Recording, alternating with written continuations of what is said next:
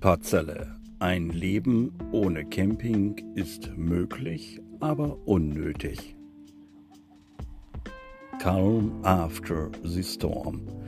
Ja, da hat es gestern hier mal richtig geblasen. Ich kann nur schätzen, dass es wohl Windstärke 12 oder mehr war.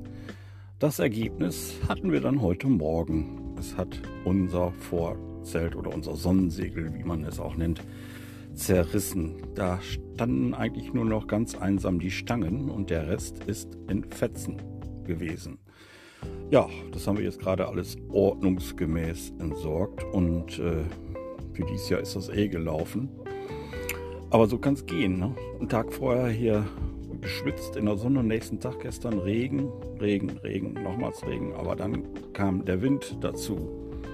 Und da sagte mir heute Morgen schon ein Nachbar, warum hast du denn nicht abgebaut? Ich sage, ja, weil ich schlichtweg damit nicht gerechnet habe, dass das noch so schlimm wird. Nun ist es passiert, aber es ist keinem Menschen was passiert. Das ist ja nicht das Wichtigste, dass niemand zu Schaden gekommen ist.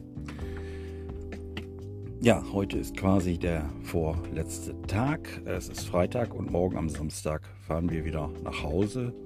Das ist wieder eine lange Fahrt, die wir dann vor uns haben. Es sind über 660 Kilometer.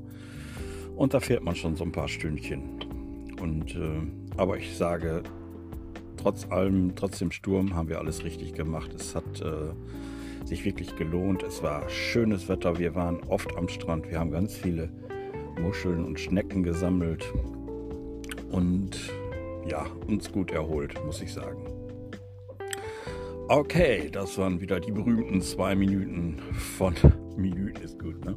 Die berühmten zwei Minuten von Parzelle. Ein Leben ohne Camping ist möglich, aber unnötig. Ich bedanke mich fürs Zuhören. Das war in Kürze das Neueste hier aus Dänemark. Ich wünsche euch noch einen schönen Tag und bis bald.